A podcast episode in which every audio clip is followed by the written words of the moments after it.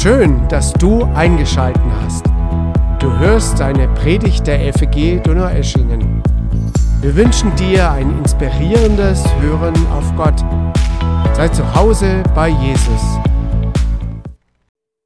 Ja, ganz vielen Dank den Musikern, dass sie uns geholfen haben, schon den Blick zu richten auf den König. Das wollen wir gleich auch in der Predigt tun.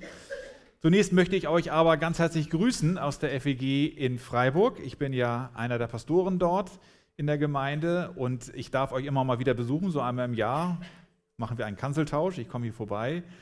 Und äh, als ich vor dreieinhalb Jahren hier nach, nach Freiburg kam oder in den Süden, wir sind hier in Hamburg aufgewachsen, da lag Corona über uns allen. Und wenn ich euch hier besuchte, äh, dann war das alles mit, großen, mit großer Distanz unter euch und, und so weiter. Und ich habe so gemerkt, es geht jetzt jedes Jahr, wo ich hier bin, immer weiter aufwärts mit euch. Das ist einfach ein schön, ich möchte euch das mal so sagen. Ich äh, entdecke das, dass die Gemeinde lebt und nach vorne geht. Johannes berichtet mir auch manchmal davon und ich freue mich darüber. Und äh, das ist einfach ein Grund, auch Gott die Ehre zu geben. Weiterhin viel Segen auf dem Weg. Ich möchte ähm, uns ein, den Predigtext lesen. Er steht im Matthäus-Evangelium, Kapitel 2. Und es ist sozusagen die Weihnachtsgeschichte 2.0. Es geht ja sozusagen dann gleich weiter, nachdem Jesus geboren ist. Und ein etwas längerer Abschnitt, aber es ist wichtig, das alles zu lesen. Matthäus 2, die Verse 1 bis 18. Hört einmal zu.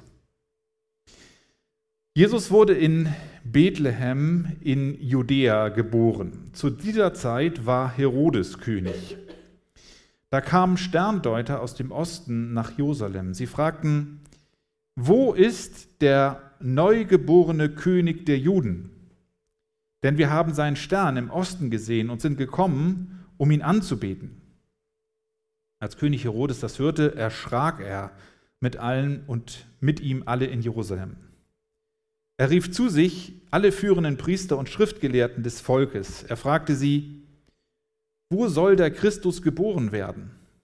Sie antworteten ihm, in Bethlehem in Judäa, denn im Buch des Propheten steht, du Bethlehem im Land Juda, du bist keineswegs die unbedeutendste unter den Städten in Juda, denn aus dir wird der Herrscher kommen, der mein Volk Israel wie ein Hirte führen soll. Später rief Herodes die Sterndeuter heimlich zu sich. Er erkundigte sich bei ihnen genau nach der Zeit, wann der Stern erschienen war. Dann schickte er sie nach Bethlehem und sagte, Geht und sucht überall nach dem Kind. Wenn ihr es findet, gebt mir Bescheid, denn ich will auch, will auch ich kommen und es anbeten. Nachdem die Sterndeuter den König gehört hatten, machten sie sich auf den Weg. Derselbe Stern, den sie im Osten gesehen hatten, ging vor ihnen her, dann blieb er stehen, genau über der Stelle, wo das Kind war. Als sie den Stern sahen, waren sie außer sich vor Freude. Sie gingen in das Haus und sahen das Kind mit Maria, seiner Mutter. Sie warfen sich vor ihm nieder und beteten es an. Dann holten sie ihre Schätze hervor und gaben ihm Geschenke, Gold, Weihrauch und Myrrhe. Gott befahl ihnen im Traum, geht nicht wieder zu Herodes. Deshalb kehrten sie auf einem anderen Weg in ihr Land zurück. Die Sterndeuter waren gegangen. Da erschien Josef ein Engel des Herrn im Traum. Er sagte, Steh auf, nimm das Kind und seine Mutter und flieh nach Ägypten. Bleibe dort, bis ich es dir sage, denn Herodes wird das Kind suchen, um es zu töten. Daraufhin stand Josef mitten in der Nacht auf, er nahm das Kind und seine Mutter und zog mit ihnen nach Ägypten. Dort blieb er bis zum Tod von Herodes. Dadurch ging in Erfüllung, was Gott aus dem, durch den Propheten gesagt hatte, aus Ägypten habe ich meinen Sohn gerufen. Herodes merkte bald, dass ihn die Sterndeuter getäuscht hatten. Da wurde er sehr zornig. Er ließ in Bethlehem und der Umgebung alle Kinder töten, die zwei Jahre und jünger waren. Das entsprach dem Zeitraum, den er von den Sterndeutern erfragt hatte. Damals erfüllte sich, was Gott durch die Propheten Jeremia gesagt hat. Geschrei ist in Rama zu hören, Weinen und lautes Klagen. Rahel weint über ihre Kinder, sie will sich nicht trösten lassen, denn die Kinder sind nicht mehr da. Soweit einmal der Text aus dem Matthäusevangelium. 2017 war ich mit einer Reisegruppe, das war so eine Gruppe für Pastoren, unterwegs im Heiligen Land in Jerusalem, in Israel unterwegs und äh, wer schon mal so eine Reise gemacht hat, so mit einem Reiseführer und einem Reisebus, der weiß, wie das läuft. Man steigt da ein und dann fährt man von einer archäologischen Stätte zur nächsten, steigt aus, lässt sich alles erklären und so weiter und so fort. Und ich bin eigentlich ein sehr interessierter Mensch, aber ich merke, wenn man dann so vier, fünf Stationen, manche sagen auch Steinhaufen hinter sich hat, dann wird es immer schwieriger, dem zu folgen. Und wir waren äh, in, im Herodeum, genau da sieht man das schon. Das Herodeum, das ist in der Nähe von Jerusalem. Ähm, ein, äh, genau, eine, eine Festungsanlage und wir trotteten da so äh, durch die Steine und äh, plötzlich blieben wir an so einem kleinen Privattheater stehen. Man sieht, hier sind vielleicht so Platz für 50 Leute, ein halb offener Raum ist da oben, man sieht es da oben und wir gingen da rein. Ähm, das ist ein Bild, das jetzt schon äh, etwas jüngeren Datums noch. Inzwischen hat man das etwas mehr konstruiert. Als wir da waren, waren gerade die Archäologen dabei, diesen Raum sozusagen zu sichten und zu orten. Ähm, und man sah dort so farbige Wandbilder äh, und Stuck an den Wänden. Das sah eigentlich sehr wohnlich aus. Und äh, plötzlich sagte der Reiserleiter etwas. Er sagte, hier sehen Sie die Privatloge von Herodes dem Großen. Hier saß er mit seiner Familie bei Käse und Wein und hat sich die neuesten Theaterstücke vorführen lassen. Und in dem Moment war ich dann doch wieder da und dachte, was? Ich bin im Wohnzimmer von Herodes dem Großen? Herodes dem Großen aus der Weihnachtsgeschichte? Ich konnte es erst gar nicht glauben, dass äh, tatsächlich man so nah dran kommt durch diese archäologischen Funde, dass man sozusagen bei Herodes im Wohnzimmer ist. Herodes, das ist für die allermeisten ja so eine Art äh, Märchenfigur, ja, eher so, so dieser böse König, der dir die Kinder da umbringen lässt äh, und keine historische Person. Aber das stimmt nicht. Herodes war tatsächlich eine historische Person und äh, hier ist eben halt, ihr könnt das mal sehen, ich habe das mitgebracht, ähm, das ist diese, diese Loge sozusagen, sein Zimmer, in dem er gesessen hat. Und dann hat er von dort aus sich äh, die Theaterstücke zeigen lassen. Und ihr seht, man hat tatsächlich auch noch die Bilder rekonstruiert, die da dran waren, hat die freigelegt. Äh, und zwar hat er sich dort überall so Motive vom Nil aufmalen lassen. Also offensichtlich war er mal da, so wie wir uns manchmal so ein Bild aus dem Alpen mitbringen oder von Mallorca, so hat er sich also von seinen Nilfahrten da was aufmalen lassen. Herodes der Große. Ich habe auch noch mal ein Foto von ihm, genau, nicht ein, genau eine Statue von ihm so oder so ähnlich sah er wohl aus. Um diese Geschichte richtig zu verstehen, die ich gerade vorgelesen habe, braucht man ein paar Hintergrundinformationen zu Herodes dem Großen. Nun ist es so, in der Bibel wird von verschiedenen Herodesen gesprochen. Es gab also verschiedene Könige, so wie es verschiedene Wilhelms gab in der preußischen Geschichte, so gab es eben verschiedene Herodese auch. Wir sprechen hier von Herodes dem Großen, der im, äh, im letzten Jahrhundert vor Christus, also im letzten, in der letzten Hälfte des letzten Jahrhunderts vor Christus gelebt hat. Ähm, Herodes stammte, und das ist jetzt interessant, um diese Geschichte zu verstehen, stammte aus einer idumäischen Familie. Er war also selber kein ethnischer Jude, sondern seine Vorfahren waren zum jüdischen Glauben übergetreten. Ähm, und das wussten auch alle, dass er nicht wirklich Jude war, sondern sozusagen nur einer, der sich zu einem Juden gemacht hatte. Äh, Israel gehörte damals zum römischen Reich. Wie wir wissen, die Römer beherrschten das Land. Herodes war aber trotzdem König geblieben, kann man sagen. Er war ein sogenannter Klientelkönig. Das bedeutete, er war ein König von Roms Gnaden. Julius Caesar, den kennen wir von Asterix und Obelix. Äh, Julius Caesar hatte ihn äh, eingesetzt dafür und er war aber abhängig. Also er war ein abhängiger König, kein freier König, ein abhängiger König und er regierte im Auftrag und in Abhängigkeit der Römer das Land. Er musste den Römern auch immer wieder ein paar Geschenke geben, damit sie dann zufrieden waren und so weiter. Historiker beschreiben Herodes den Großen als einen sehr gewieften und fähigen Politiker. Und zwar vor allen Dingen erstmal deshalb, dass er den jüdischen Freiheitskampf, der immer wieder auffloppte, äh, wirkungsvoll unterdrückte. Darüber waren die Römer natürlich sehr froh. Er war auch sehr erfolgreich in einer Hungersnot, die mal herrschte und die hatte er gut gemanagt. Und er war vor allen Dingen dafür berühmt, dass er riesige Bauprojekte anging. Eben dieses Herodeum, was ich eben gezeigt hatte, diese Festungsanlage, oder Masada am Toten Meer, wer schon mal da war, das hat, ist auch von Herodes dem Großen gebaut worden. Und besonders, und das ist auch interessant, der Tempel, der jüdische Tempel, der wurde ja von Herodes dem Großen gebaut zur Zeit von Jesus. Und das war eine gigantische Anlage. Man kann das ja jetzt immer noch sehen, den Tempelberg, das ist ja die Umfassungsmauer sozusagen, ist immer noch da. Und die Klagemauer, an dem die Juden beten, ist von Herodes dem Großen gebaut worden. Man sieht es, wenn man in Jerusalem ist, auch müsst ihr mal darauf achten, wenn ihr mal da seid. Ähm, und zwar die Steine, die so eine kleine Phase haben, also die etwas künstlerischer gestaltet worden sind, die sind in der Zeit von Herodes dem Großen gebaut worden. Ein großartiger Bauherr sozusagen. Deswegen heißt er auch Herodes der Große. Fun Fact am Rande: er hat auch mal die antiken Olympischen Spiele gesponsert. Also auch das war damals schon möglich, machen ja manche Despoten heutzutage auch noch. Das war also, hat er auch mal gemacht. Ähm, aber es gab noch eine andere Seite dieses Mannes, und zwar war er fast paranoid misstrauisch, muss man sagen. Er hatte ständig Furcht davor, dass andere Leute ihm irgendwie den Thron streitig machen könnten. Es wird davon berichtet, dass er ein großes Spitzelsystem im Land hatte, also so eine Art antike Stasi sozusagen. Es wird davon berichtet, dass einmal eine Gruppe von Pharisäern, die geweissagt hatten, er würde nicht lange König bleiben, die hat er einfach umbringen lassen. Er hat, was man vielleicht noch verstehen kann, seine Schwiegermutter umbringen lassen, aber er hat auch seine Frau umbringen lassen und seinen Schwager, war nicht ernst gemeint, ne? Ähm, und auch drei seine Söhne. Ja, also der hat in seiner Familie rumgemordet, kann man sagen. Warum? Weil er in einer ständigen Angst davor lebte, dass irgendwie Verrat da sein könnte, dass er seine Macht verlieren könnte.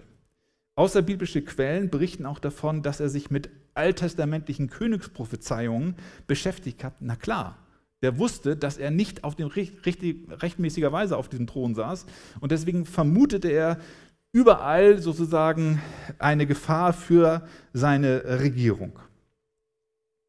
Er wusste auch, im Alten Testament steht, im 5. Äh, Mose 17, dass kein Ausländer König von Israel werden soll. Das steht da drin im mosaischen Gesetz. Und das wusste er natürlich auch. Er war ein, wie man sagt, ein typischer Emporkömmling, jemand, der sich die Macht an sich gerissen hat, obwohl sie ihm eigentlich gar nicht gehört. Er war nicht der rechtmäßige König.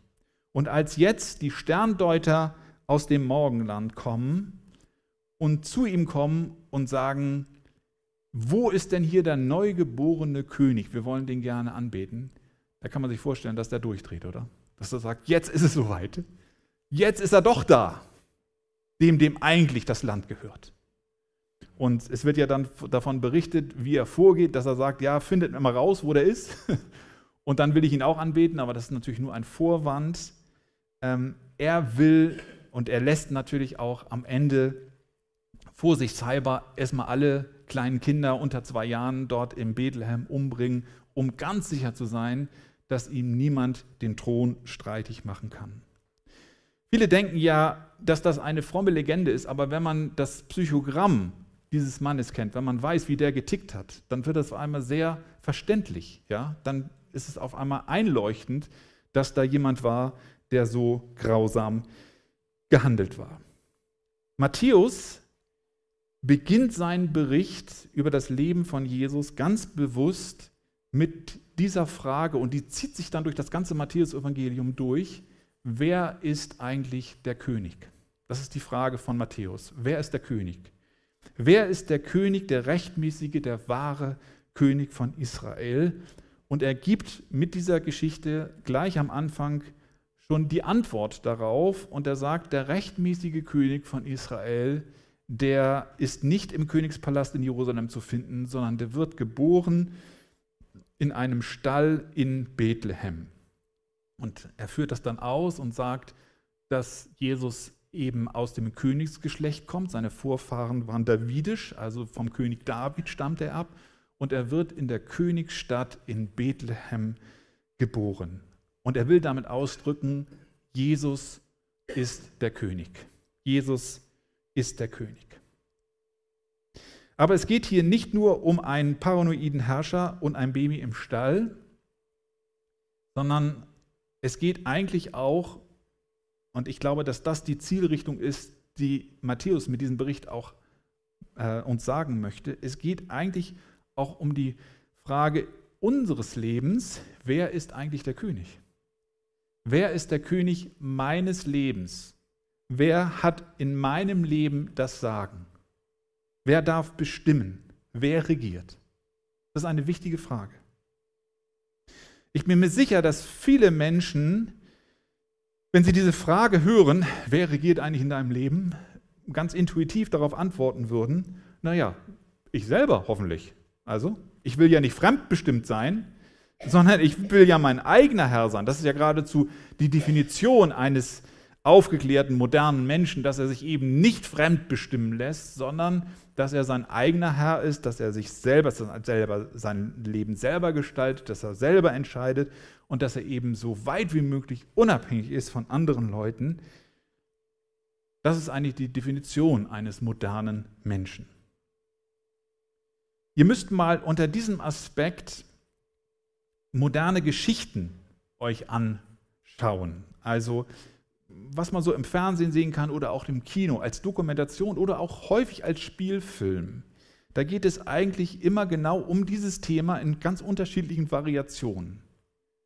Meistens ist die Hauptperson, der Protagonist, jemand, der irgendwie eingeengt wird durch die Gesellschaft, durch irgendwelche Zwänge, durch Klischees, durch Rollenbilder, durch wirtschaftliche oder soziale Anschränkungen, durch Armut, Migrationshintergrund, durch Geschlecht oder irgendetwas anderes. Und die Geschichte läuft dann immer so, dass er diese ganzen Fremdbestimmungen sozusagen und Fremddefinitionen über sein Leben abstreift, meistens mühsam, aber doch heldenhaft, und am Ende dann das sein kann und das leben kann, was er eigentlich sein sollte oder will, dass er sein eigener Herr ist und das umsetzt, was ihm Spaß bringt, das, was er will, so wie er sein Leben gestalten will. Ist euch das schon mal aufgefallen?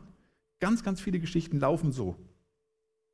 Interessanterweise enden sie meistens mit dem Punkt, wo er dann durchgebrochen ist, er oder sie, und es wird wenig darüber erzählt, wie das Leben danach dann weitergeht, ob das wirklich so glücklich ist, sein eigener Herr zu sein und selber bestimmt zu leben. Udo Lindenberg singt den Song Ich mach mein Ding, egal was die anderen sagen. Kennt ihr das? Oder früher Frank Sinatra, I did it my way. Also ich bin mein eigener Herr. Ist mir scheißegal, was die anderen sagen. Ich mache mein Ding. Und wenn ich das sagen kann über mich, dann, dann bin ich glücklich. Meine These lautet heute Morgen, dass das ein Trugschluss ist. Es gibt diese Freiheit nicht. Niemand von uns ist wirklich frei, niemand von uns ist wirklich sein eigener König. Es kann sein, dass du in der Lage bist, dich von gewissen traditionellen Rollenbildern und Klischees zu befreien. Aber interessanterweise unterwirfst du dich ganz schnell wieder neuen gesellschaftlichen Klischees und Rollenbildern. Und die sind nicht weniger stark in unserer Gesellschaft da. Die Gesellschaft hat eine ganz klare Ansage dazu, wie wir Menschen zu leben haben. Und das stresst dich und andere vielleicht noch mehr als das, was traditionell gefordert wurde. Du befreist dich vielleicht von den Ansprüchen und Erwartungen anderer, deiner Eltern oder deiner Lehrer oder wem auch immer, aber du unterwirfst dich zugleich den Vorstellungen und Ansprüchen von dir selbst. Und die inneren Antreiber, die können manchmal viel härter und viel gnadenloser und erbarmungsloser sein als die äußeren Antreiber. An dieser Stelle möchte ich noch mal eine Parallele zu Herodes wagen. Zugegeben, niemand hier im Saal würde sich wahrscheinlich freiwillig mit Herodes vergleichen. Ich will das auch nicht tun, keine Sorge. Aber ich möchte doch auf eine Sache hinweisen, die ich interessant bei Herodes finde. Bei Herodes kann man erkennen, wohin das führt, wenn man selber König seines eigenen Lebens sein will, wenn man sich selber als König einsetzt. Die Historiker beschreiben ihn ja als einen vom Ehrgeiz zerfressene Persönlichkeit. Warum stürzte dieser Mann sich, das kann man sich ja fragen, in so viele große Projekte und gewaltige Bauwerke, in denen er häufig gar nicht selber wohnen konnte? Also man sagt in Masada, diese große Anlage am Toten Meer, die hat er nie selber besucht. Die hat er nur bauen lassen. Ich glaube, dass er mit diesen Projekten seinem Leben Gewicht und Würde geben wollte. Er wollte zeigen, ich habe etwas erreicht, ich bin jemand. Und er wollte sein eigenes, vielleicht doch eher kümmerlichem Leben damit Wert geben und Wichtigkeit. Und insofern glaube ich, dass wir modernen Menschen oder postmodernen, je nachdem, wie man das ansieht, in der gleichen Gefahr stehen, unseren Wert und unsere Würde davon abhängig zu machen, was wir leisten, was wir aufbauen, was wir können. Und das ist ein destruktiver Weg, wenn wir den wählen. Und die Historiker beschreiben ihn als eine krankhaft misstrauische Person. Und das ist ja klar, wenn du dich selbst zum König deines Lebens machst, dann ist jede Kritik an dir eine Majestätsbeleidigung. Ich merke das bei mir selber immer. Ich weiß ja theoretisch schon, dass ich auch ein fehlbarer Mensch bin und vieles falsch mache. Aber wenn andere Menschen mich kritisieren, das kann ich gar nicht gut ab. Ich kann mich darüber aufregen und tief verletzt sein. Und meine Frau sagt dann manchmal zu mir, ach Markus, nimm dich doch nicht so wichtig. Und das regt mich dann noch mehr auf. Aber im Grunde genommen hat sie ja recht. Die Frage ist, wer, wie reagierst du auf Kritik, auf berechtigte und auch auf unberechtigte Kritik? Wenn jede Kritik an dir eine Majestätsbeleidigung ist, dann kann es sein, dass du dir selber die Krone aufgesetzt hast, so wie Herodes. Gibt es eine Alternative dazu? Was ist zu tun? Nun berichtet Matthäus nicht nur von diesem krankhaften Menschen oder diesen typischen Menschen, vielleicht könnte man das auch, auch eher so sagen, sondern er berichtet auch von Jesus, dem wahren König. Und deswegen ist es wichtig, dass wir uns nochmal Jesus anschauen.